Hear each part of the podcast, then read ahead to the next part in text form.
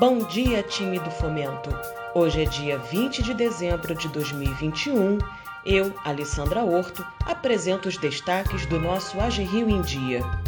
Vamos às notícias? Super RJ. As linhas de crédito do programa Super RJ, operacionalizadas pela GRIO, ultrapassaram 280 milhões na última semana e chegaram ao total de 289,58 milhões. Até o momento, foram 21.522 empreendedores que tiveram acesso às linhas que podem chegar até 50 mil. Parabéns, pessoal! Estamos muito próximos de bater a meta do programa. Mercado financeiro reduz estimativa de inflação. Os analistas do mercado financeiro reduziram a estimativa de inflação para 2021 e também passaram a prever uma expansão menor do nível de atividade neste ano. As informações constam no relatório Focus, divulgado nesta segunda-feira pelo Banco Central do Brasil. Os dados foram colhidos na semana passada, em pesquisa com mais de 100 instituições financeiras. De acordo com o BC, a projeção dos analistas para a inflação de 2021 recuou de 10,05% para 10,04%. Foi a segunda semana seguida de queda do indicador. Se confirmada a previsão, será a primeira vez que a inflação atinge o patamar de dois dígitos desde 2015, quando somou 10,67%. O centro da meta de inflação em 2021 é de 3,75%.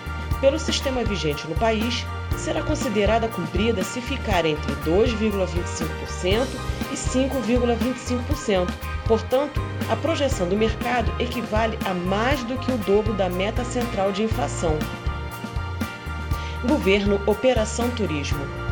Como reforço à Operação Verão lançada em setembro, a Secretaria de Estado de Polícia Militar iniciou no último fim de semana o projeto Operação Turismo 21-22.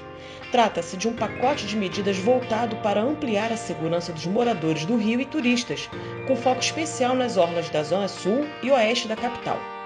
Entre as ações adotadas a partir desse fim de semana está a implantação de ponto eletrônico que começará a operar de forma experimental em dois hotéis da Praia de Copacabana. Esse programa será estendido ainda durante o verão a hotéis localizados em outras áreas das zonas sul e oeste. Atenção à variante Omicron.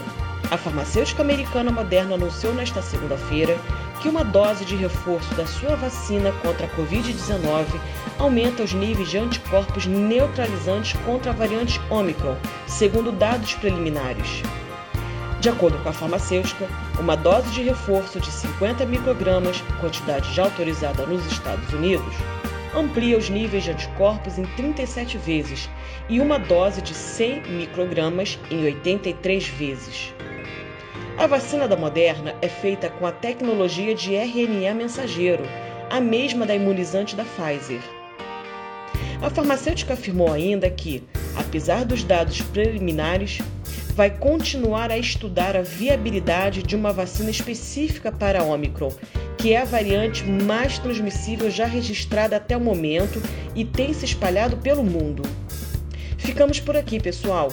Uma ótima semana de trabalho para todos e até a próxima!